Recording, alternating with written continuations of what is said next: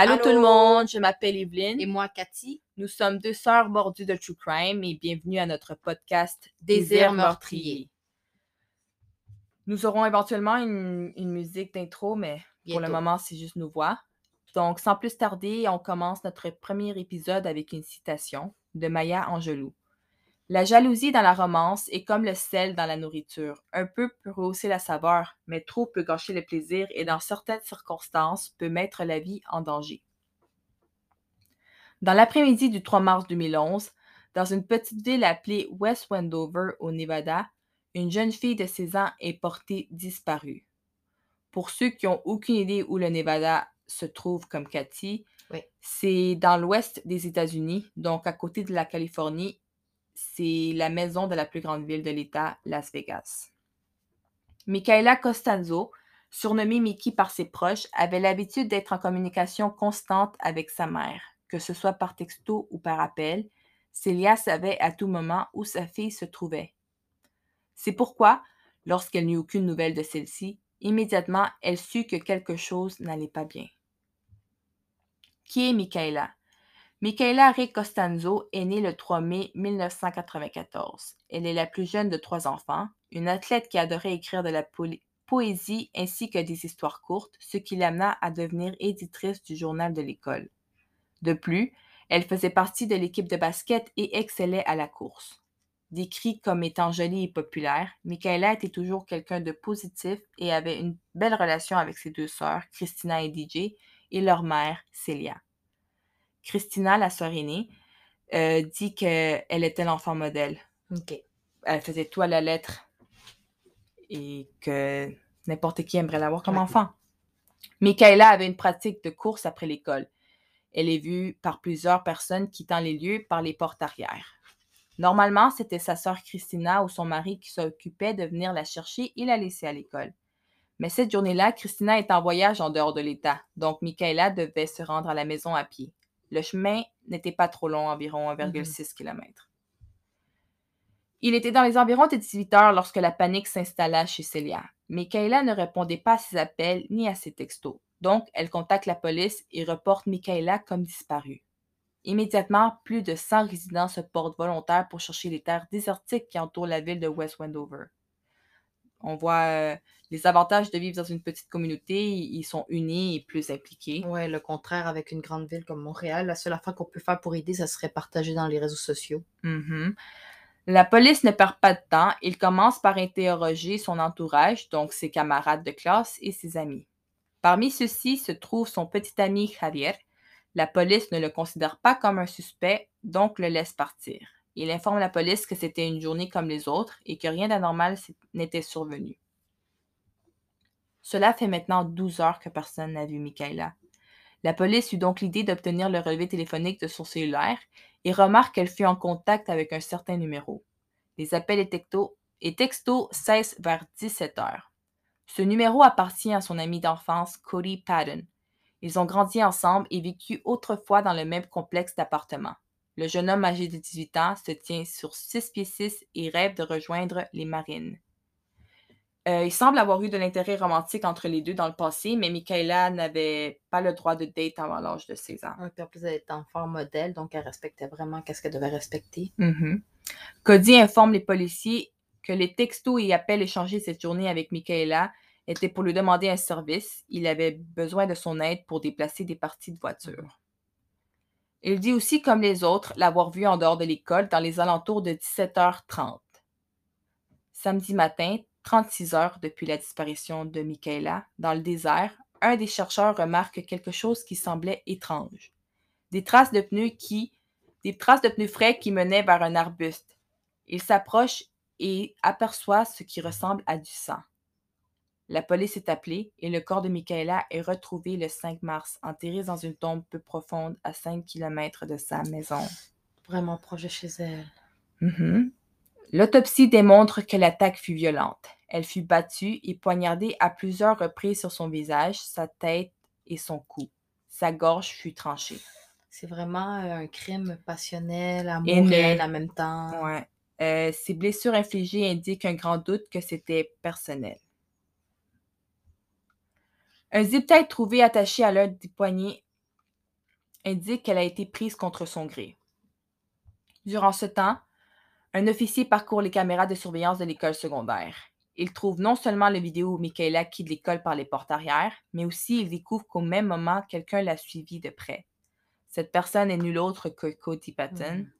la dernière personne avec qui elle a été en communication. Cody est connu pour son fort tempérament. Il a de la difficulté à l'école et des problèmes à la maison, ce qui le pousse à vivre avec, sa fiancée, Tony, et ses parents.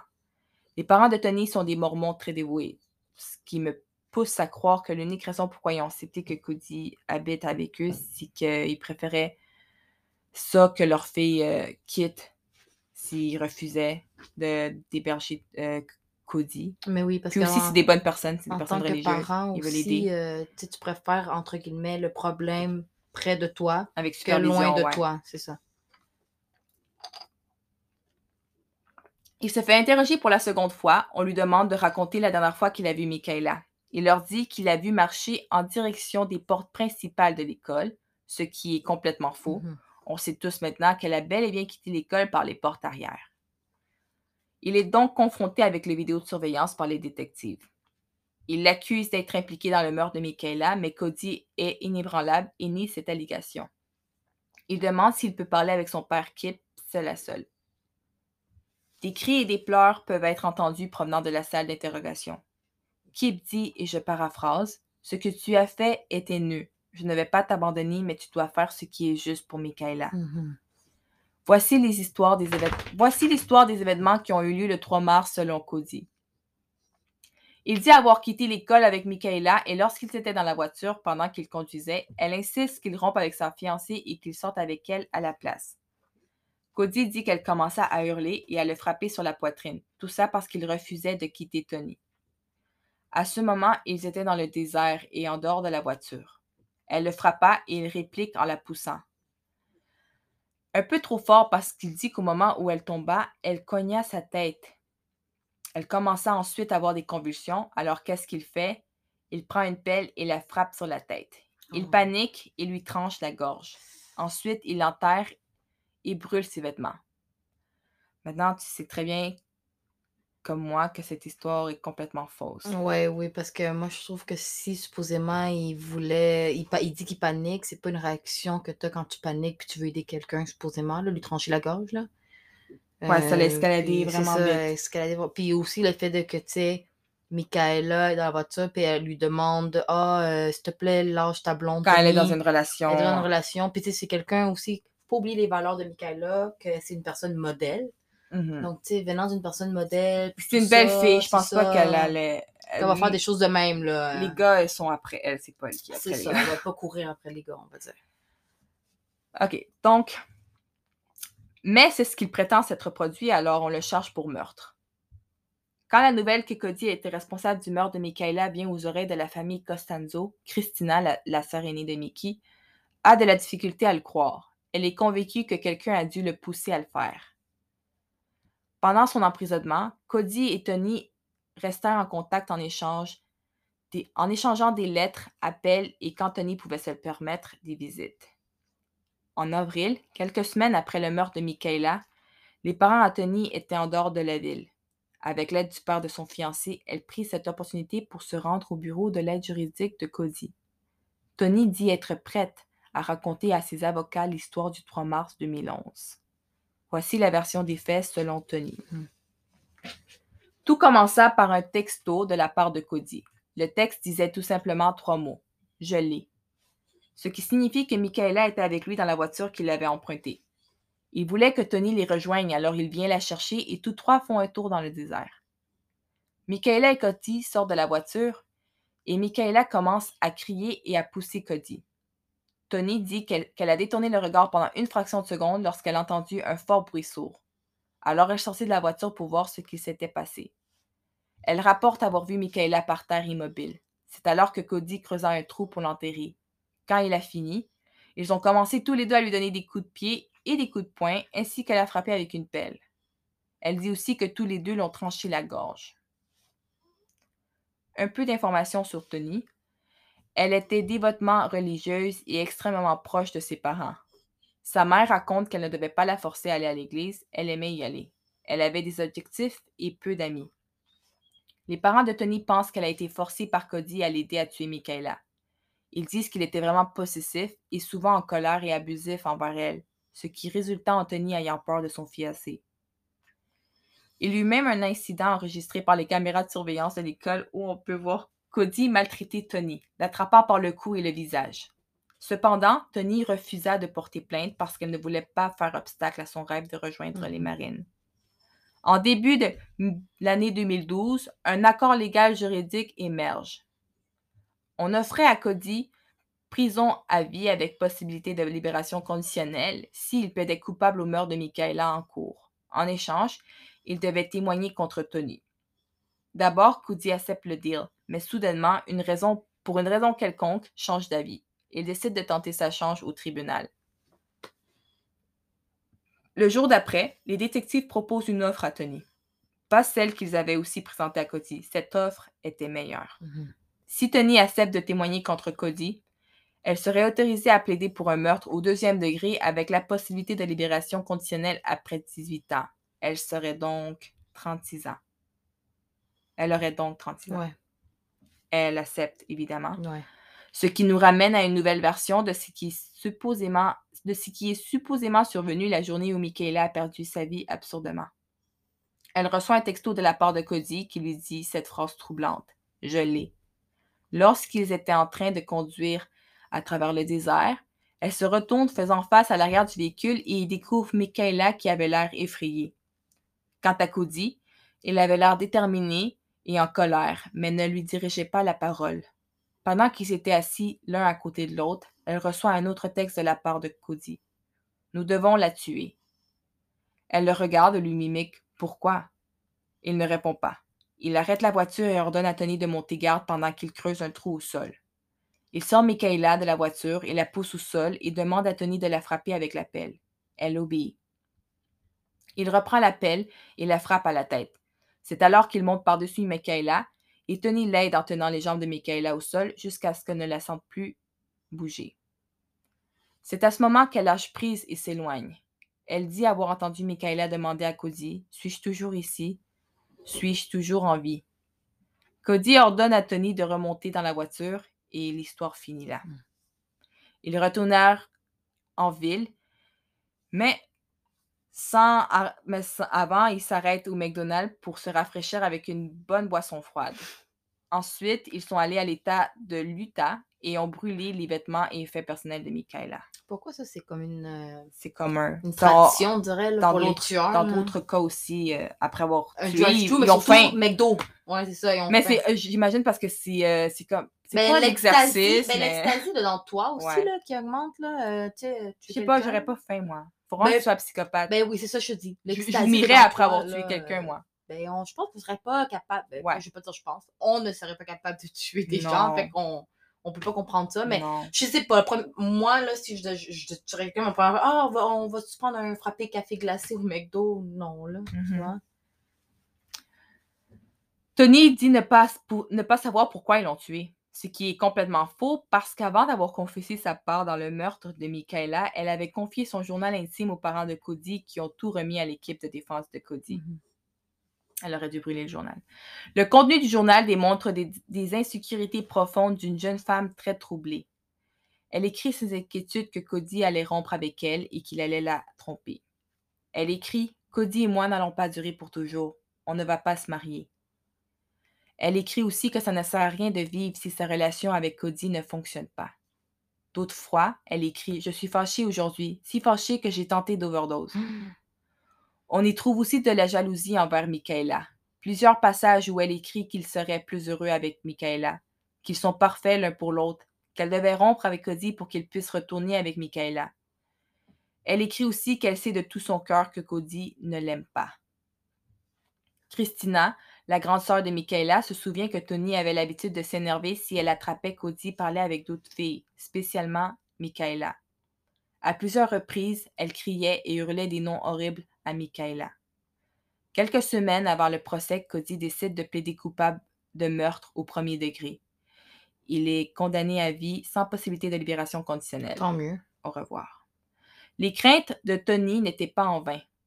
Elle avait raison quand elle écrit que Cody ne l'aimait pas et qu'il allait la, la laisser pour, un- pour une autre.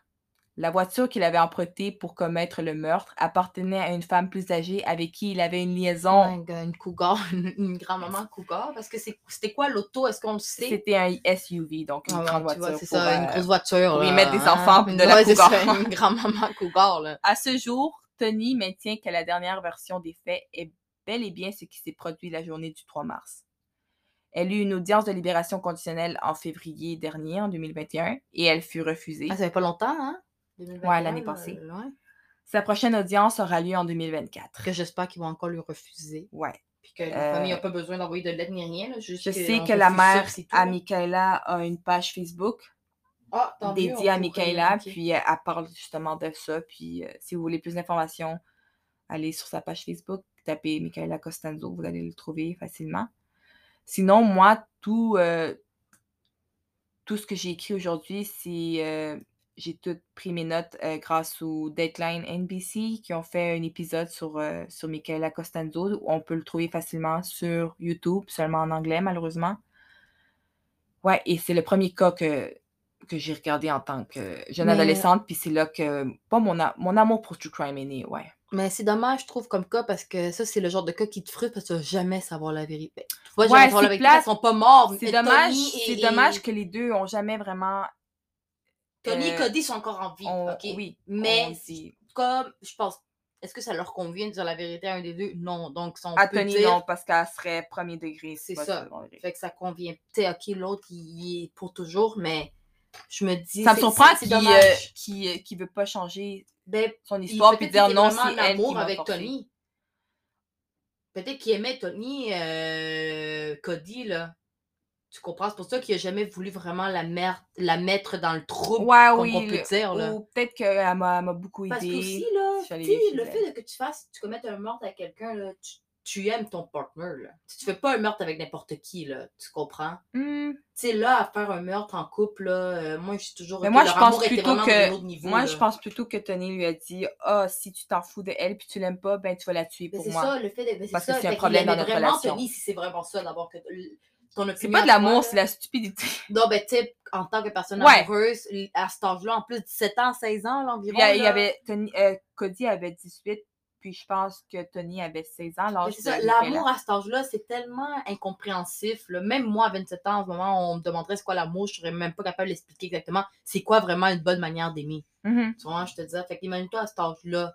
Mais il la trompait, donc c'est pas de l'amour. En plus que Tony, là, il avait un tempérament fort. Ils l'ont dit. Cody avait un. Euh, Tony, Tony avait un tempérament fort. Mhm. Puis Tony, sais, dans son, dans son journal intime, tu peux voir, même eux, ils ont dit là, qu'on dirait que c'est une fille bouleversée. Là. Je sais qu'ils ont juste sorti les extraits qui avaient rapport puis qui lui convient pas à Tony. Mhm. Mais quand même, là, pour qu'elle écrive des choses de même, là, Mais- dans un journal intime, je sais pas. Moi, j'avais pas de journal intime, mais si j'en avais un, euh, tous les trucs que j'aurais écrits au secondaire, quelqu'un aurait dit c'est une personne troublée aussi. Là. Mais je pense pas que tu aurais écrit des choses comme Si j'avais été en couple, ouais, puis- euh, Surtout que j'avais pas de, de self-confidence quand j'ai encore pas aujourd'hui beaucoup, mais quand j'étais jeune, c'était encore moins. Fait que si j'avais été en couple au secondaire, ah, j'aurais. je serais- C'est sûr qu'ils vont me tromper. Mais le problème, c'est que ce qui me fait douter, c'est que le fait de que la mère, qu'est-ce que. Ben, je sais que la mère à Tony va bien parler de Tony, c'est sûr, c'est convenable pour elle. Mais Ouais, eux, ils disent qu'ils ont vu souvent dit, que lui, ça, il était vraiment. C'est ça qui me fait douter. Puis le fait de que supposément, la mère à Tony dit que Tony avait souvent peur de Cody, de son fiancé. Puis apparemment, euh, lui, il savait très bien qu'elle était jalouse de Michaela, puis il faisait exprès, genre. Bon, tu vois. il faisait exprès de, de parler de Michaela ou de ou d'a- d'attendre qu'elle elle soit là pour parler à Michaela pour qu'elle Pour pour se fâche. Ouais. Ça fait tellement douter parce que, en un, en un sens, je me dis, Hum, non, je pense que c'est Cody qui a tout organisé ça. En même temps, je me dis, non, je pense que c'est Tony qui a organisé ça parce que c'est un peu bizarre parce que je me dis, Cody avait un tempérament fort. Puis aussi, c'est ça, comme, tu sais, son amitié avec Michaela, Mhm. c'était aussi fort aussi. Fait que je me dis, pourquoi il aurait tué son ami d'enfance? Sûrement, Parce que Tony lui a, lui a dit Ouais, c'est ça, mais de faire. lui-même, ça aurait pas venu là, avec son ami d'enfance. Puis ça, c'est je te dire, ça, là. supposé, on ne sait jamais. Parce que ils ont même ça. habité dans des appartements, m'ont emmené ensemble. Fait que malgré que euh, c'est pas comme des amis d'enfance que quand ils ont eu 5 ans, ils sont séparés. Non, à un moment donné, ils ont même habité dans les mêmes appartements, dans le même bloc d'appartements ensemble puis tout. Fait que, tu sais, ils ont eu une, ils ont eu une amitié enfante. Fait je trouve que c'est un peu compliqué à savoir. Je pourrais pas te dire, par, par exemple, oh, moi, je trouve c'est sûr c'est Tony. Ou, oh, non, moi, je trouve c'est une Oh, idée moi, qui je trouve que de les deux méritent d'être en prison. Non, oui, là les deux, sont. ouais. mais le fait de que qui a commencé le plan. Ah, c'est Tony. Moi, plan, personnellement, là? je trouve Ouais. que c'est Tony. Ok, moi je doute. Puis même la famille de Michaela, ils, ils savent, ils disent le même truc. Ils disent que sans, sans Tony, genre, euh, Cody aurait eu aucune raison de tuer Michaela. Mais c'est vrai parce que, tu sais, en tant que. Là, je parle en tant que femme. Euh, euh, tu sais, quand on est une femme en amour, puis en plus jalouse, là. Mhm. Des fois, notre jalousie peut nous apporter. Ben aussi, qu'est-ce qui fait douter, c'est que la grande sœur. La, la jalousie t'aveugle. Ben, c'est ça. euh, Puis qu'est-ce qui me fait douter aussi du côté de Tony, c'est que, la grande sœur de Michaela a dit que plusieurs fois, elle a vu que Tony l'insultait quand que Tony parlait, euh, quand que Cody parlait avec d'autres filles Ouais, ou avec. Michaela. Elle lui criait des noms. ça, c'est c'est comme, ok, peut-être un gars peut parler avec d'autres filles. Ouais. Tu vois, je te dis, ça, c'est une attitude pas normale. Mais aussi, euh, je pense que le meurtre a été, prémédité parce qu'ils ont entendu la seule journée où est-ce que Ah oui, Michaela devait marcher toute seule à la maison parce que, comme je t'ai dit, elle, elle était toujours avec sa soeur Mhm. DJ. Puis cette journée-là, DJ est allé faire des tours pour aller au cégep, college. Puis, euh, Le mari était puis pas là Christina aussi. était avec son mari en dehors de Mhm, l'état c'est ça, en voyage. Fait Fait qu'ils ont vraiment...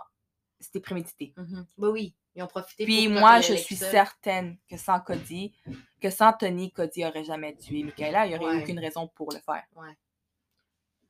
Donc, on va finir notre premier épisode. Merci mille fois d'avoir écouté, d'avoir pris le temps d'écouter. Euh, je promets que ça va s'améliorer Oui, c'était notre premier épisode, donc euh, hein, on va Ouais. être compréhensif, on va s'améliorer euh, Avec le temps. épisode. Le premier épisode, ça sera par Cathy. J'ai hâte. J'espère que c'est un cas que j'ai jamais Oui, entendu. ben moi j'ai pas allé avec, j'ai plutôt aller avec des cas ou essayer le plus possible d'aller avec des cas qui sont pas vraiment en, En Amérique, Amérique, du Nord, vu que c'est souvent on connaît déjà quasiment tous les cas d'Amérique du Nord. ben, Mhm. vais Mais le cas de vers, euh, Michaela Costanzo, je pense pas que c'est autant connu. Ah non, non, parce que moi, en tout cas, moi, je l'avais pas entendu. hein. Ouais. Je vais même après avoir fini cet épisode-là, aller faire des recherches plus. euh, aller plus. Oh, ben, je, vous recommande, qui je vous recommande l'épisode de Dateline sur NBC. vraiment, vraiment Ça bon. m'intéresse de voir les visages. C'était qui Michaela C'était qui euh, Euh, Tony En tout qui, cas, euh, tu Evelyn, comprends? Evelyn de, de 14 ans ou 13 ans, elle a adoré, puis c'est là Ok, que... c'est ça, je vais regarder ça tout de suite après. Ben, merci Donc, beaucoup, merci Evelyne. beaucoup. Oh, merci. Merci à vous. Merci d'avoir écouté et revenez, s'il vous plaît, pour épisode 2. Oui. Merci beaucoup. Au revoir. Bye!